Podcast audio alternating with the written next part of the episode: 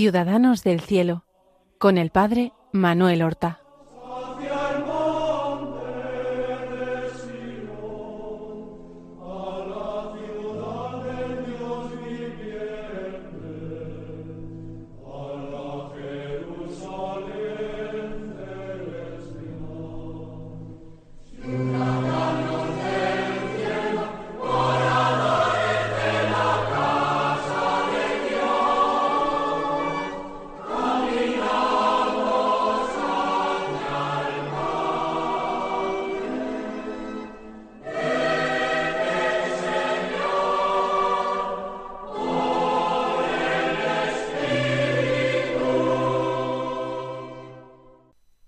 Buenos días, queridos amigos.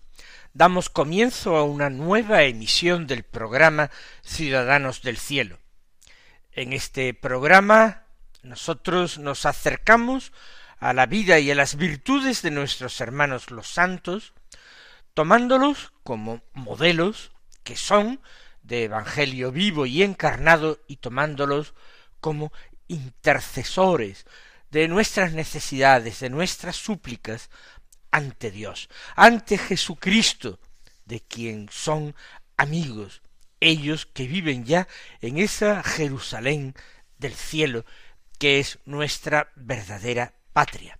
Empezamos la pasada semana a hablar de un extraordinario sacerdote, devotísimo de Santa Teresa de Jesús, que hizo mucho por promover la devoción y sobre todo el discipulado a esa gran maestra de espíritu que fue Santa Teresa de Jesús.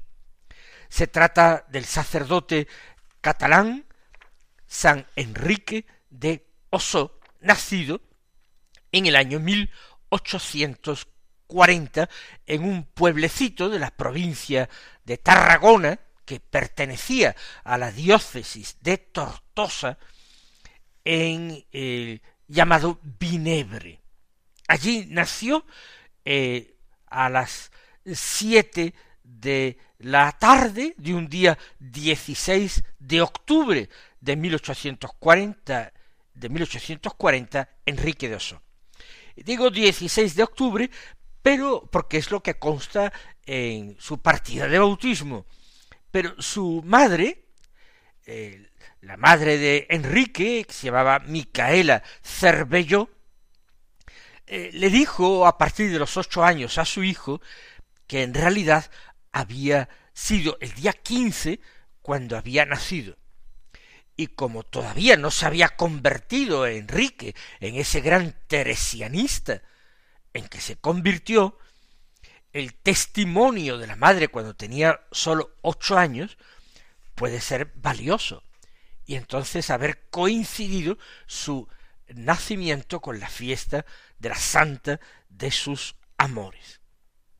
Nosotros habíamos eh, dejado el programa anterior a un Enrique adolescente de sólo catorce años, que había huido de el lugar donde se encontraba en Reus, donde el padre lo había colocado para que aprendiera el oficio de comerciante o de tejedor de paños. Y en Montserrat él ha hecho una vida de oración, pidiendo al Señor ayuda y gracias para poder seguir su vocación. Una vocación que había ido cambiando. De pequeño quería ser ante todo y sobre todo maestro aunque su madre eh, le quería sacerdote, a él, el hermano pequeño, el hermano menor, el tercero de los hijos de aquel matrimonio. Pero él insistía, maestro, maestro. En 1854, recién muerta su madre, él ya ha discernido que quiere ser sacerdote. Y en Montserrat vive de limosna algún tiempo y practica sus devociones. Estuvo unos cinco o seis días allí y lo encontró su hermano mayor, que había salido pues a buscarlo por orden del padre, le habían dado algunas indicaciones de que podía estar allí, allí se dirigió su hermano y eh, allí lo encontró. Y su hermano, pues se compadeció de su hermano pequeño y le dijo y le prometió que le ayudaría a, seguir su vocación intercediendo ante eh, su padre. Y así eh, regresaron ambos hermanos, Jaime el mayor, Enrique el pequeño, regresaron a Vinebre, a su pueblo natal, no ya a Reus, en octubre de 1854. Y poco después, aquel mismo otoño de 1854, finalmente el padre, ya viendo la determinación tan grande de su hijo, le permitió entrar como alumno en el seminario de eh, Tortosa. Atención, entró como alumno externo. Entonces en los seminarios se permitía esa modalidad, alumno interno y alumno externo. Pues él eh, asistía a las clases del seminario, Colegio de San Matías, en, en Tortosa, en la ciudad de Tortosa.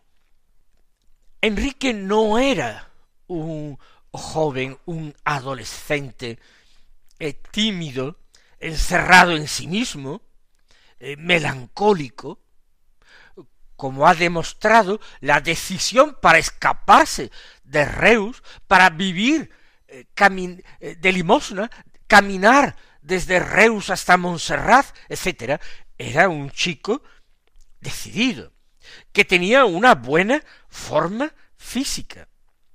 Además, eh, tenía sensibilidad artística, dibujaba bien, tenía buen oído para la música y desde luego era un chico extraordinariamente piadoso.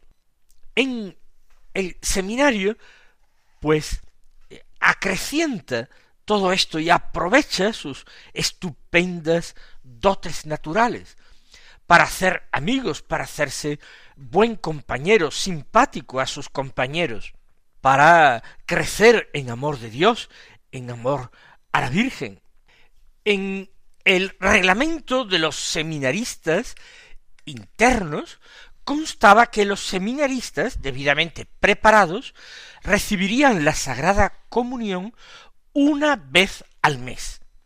A nosotros hoy nos parece esto extraño, pero eh, en aquel momento la recepción de la Sagrada Eucaristía no eh, se juzgaba conveniente con tanta frecuencia para no engendrar eh, rutina o menosprecio. Requería una preparación espiritual grande para recibirla. Sin embargo, con la autorización de su director espiritual y su superior, él eh, se confesaba y recibía la comunión cada semana, todos los domingos. Recibía ambos sacramentos, el de la penitencia y el de la Eucaristía. ¿Cuál era su, su régimen de vida su, tenor de vida. Hemos dicho que era particularmente piadoso. Se levantaba muy temprano, a las seis de la mañana. Hacía una hora de oración, de meditación, de oración personal. Y luego empleaba eh, la jornada entre las clases y el estudio. Antes de la comida del mediodía hacía una visita a el sagrario. Normalmente iba a la capilla del sagrario de la catedral. Y por las tardes, además de su estudio, hacía lectura espiritual y rezaba el rosario. La devoción a Santa Teresa, que había empezado hacía tiempo, pues fue aumentando muchísimo en sus estudios en el seminario de Tortosa. Tiene un profesor, eh, Mosén Serra, muy devoto de Santa Teresa, y eh, lo exhorta y lo va guiando en sus lecturas teresianas. Su director espiritual y confesor era párroco de la parroquia de la catedral, se llamaba eh, Mosén Gabriel Duc y lo dirigía con sabiduría, moderando su afán de penitencias. ¿Qué es lo que estudiaba el joven Enrique y durante cuánto tiempo? Pues en el plan de estudios estaba que se dedicaran cuatro cursos al estudio del latín y humanidades. El latín era importantísimo en la época porque todos los estudios de filosofía y de teología necesarios para recibir la ordenación sacerdotal se realizaban en latín, se impartían las clases en latín, se estudiaban textos en latín, y uno luego eh, rendía sus conocimientos, examinaba en latín. Incluso en los recreos con los demás compañeros seminaristas era obligatorio hablar latín para bien ejercitarse en esta lengua que era, que es todavía, aunque con poca trascendencia, la lengua oficial de la Iglesia. Y también la lengua empleada exclusivamente en la liturgia de la Iglesia. E, esto equivalía a un bachillerato actual o unos estudios secundarios y de bachillerato actual en cuatro años. Sin embargo, y a pesar de ser muy joven, dadas sus buenas disposiciones, sus cualidades intelectuales destacadas, a Enrique se le permitió realizar estos cuatro cursos en solamente tres años. Y los realizó con muchísimo aprovechamiento. Por tanto, desde el año eh, cincuenta y cuatro hasta el año mil ochocientos cincuenta y siete estudia, ya hemos dicho, humanidades, estudia eh, latín. Ya en el curso 1857-1858 emprende eh, el estudio de filosofía, que es un estudio de preparatorio para la teología se ha considerado en la Iglesia la filosofía como la ancilla teología, es decir, la esclava de la teología, al servicio de la teología, la filosofía, preparar la mente para la especulación, para el estudio, dotarla de herramientas para que el estudio de la teología fuera más provechoso. Los estudios de humanidades los ha realizado como alumno externo, porque el seminario era un seminario colegio. Estudiaban los seminaristas menores y estudiaban también otros alumnos ¿eh? externos que no se preparaban directamente para el sacerdocio. Pero ya los estudios más específicamente sacerdotales, filosofía seguido de teología, él se va a matricular ya como alumno interno. Alumno interno del seminario mayor de Tortosa, no del seminario Colegio de San Matías. Empieza a estudiar filosofía en octubre de 1857 y estudiará hasta el año 1860 tres cursos. Así terminará sus estudios de filosofía en el año 1860 en el curso en el curso 1859-1860. Por tanto, ya con eh, veinte 20 años, 19, cumplirá 20 justo cuando termine la filosofía y se disponga a continuar otros estudios. ¿Qué podemos decir de estos tres años internos en el seminario de Tortosa estudiando filosofía? Eh, realmente no grandes cosas. Es un alumno más. Si no fuera un santo canonizado, quizás hubiera pasado desapercibido y se perdería entre las nieblas de la historia la vida del joven Enrique estos años. Pero tenemos que decir que durante los tres años eh, obtuvo unas notas estupendas. Él se aplicó verdaderamente a los estudios con seriedad y con constancia, como siempre hizo todas las cosas. Además, eh, ingresó en las conferencias de San Vicente de Paul.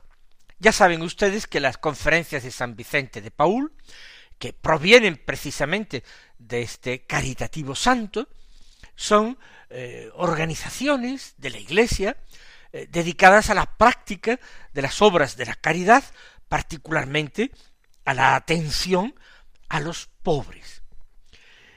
Él no vive una vida eh, abstraída de las necesidades de la gente ni del mundo, sino que visita a los pobres, los ayuda con su trabajo, con la dedicación de su tiempo y de sus bienes.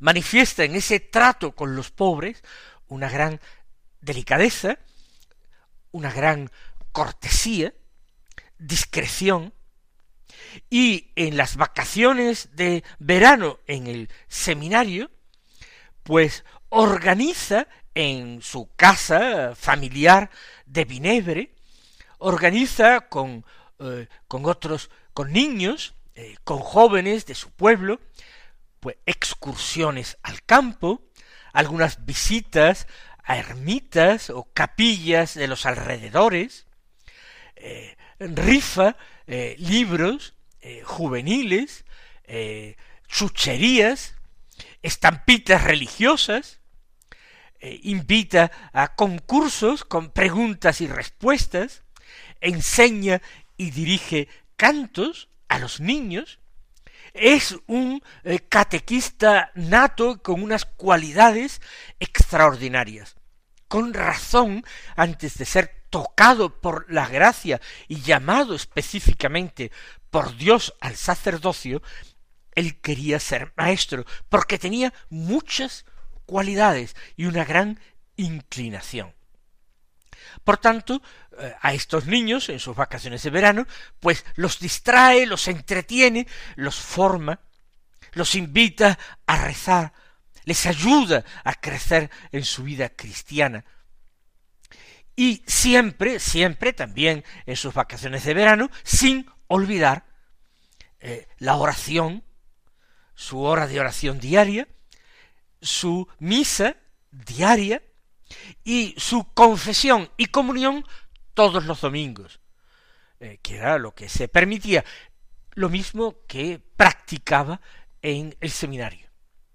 Sin olvidar visitar al Santísimo Sacramento en el sagrario de su parroquia, rezar el rosario, a veces en familia, invitando a su padre o hermanos, otras veces en la iglesia, a veces eh, rezando dos veces el rosario, porque lo había rezado en la iglesia, pero cuando había posibilidad de rezarlo en familia, lo rezaba otras otra vez.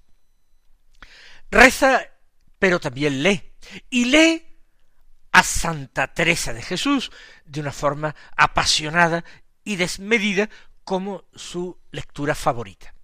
También sabemos, por testimonios, que él lee a Fray Luis de León y también le gustan las obras eh, del padre eh, Granada, Fray Luis de Granada. Cuando terminan los años de filosofía, los tres cursos de filosofía, Estamos ya en el año 1860-1861, él tiene 20 años, lo normal hubiera sido dar comienzo a los estudios de teología. Pero eh, su padre, quizás eh, con el aviso o el consejo de incluso de algunos de los profesores de Enrique en el seminario, viendo sus grandes cualidades intelectuales, Viendo por otra parte su tremenda juventud, tampoco se podía llegar excesivamente joven al sacerdocio. Eh, decide que interrumpa momentáneamente los estudios eclesiásticos en el seminario. Y él, obediente, pues acepta esto y es enviado a Barcelona para estudiar física y química.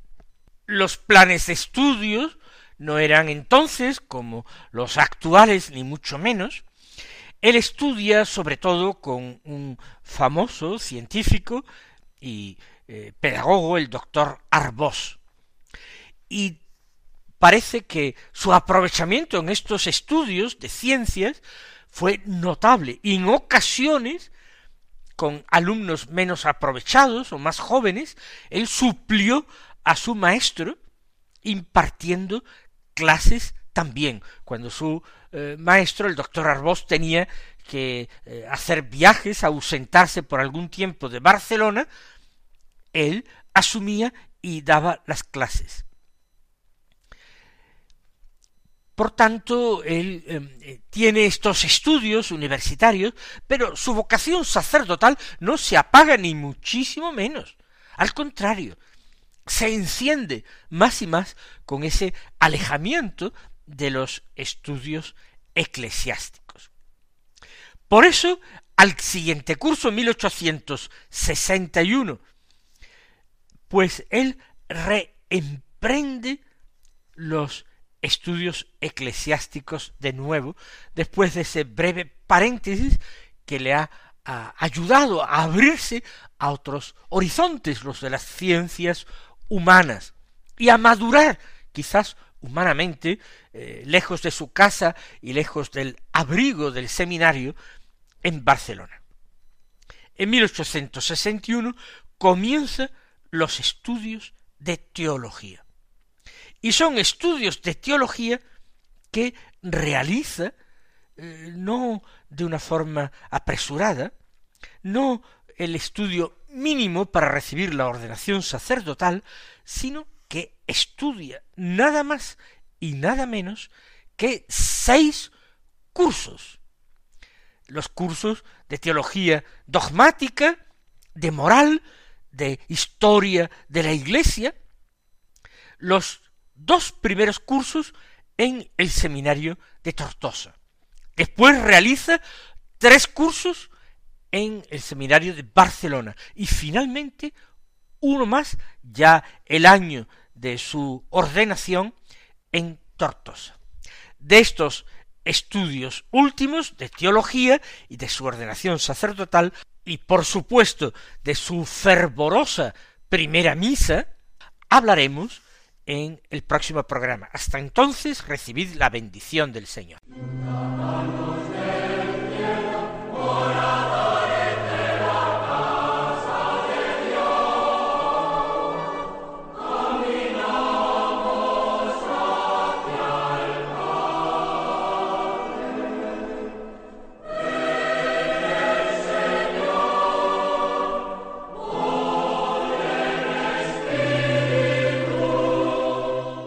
Han escuchado en Radio María Ciudadanos del Cielo con el Padre Manuel Horta.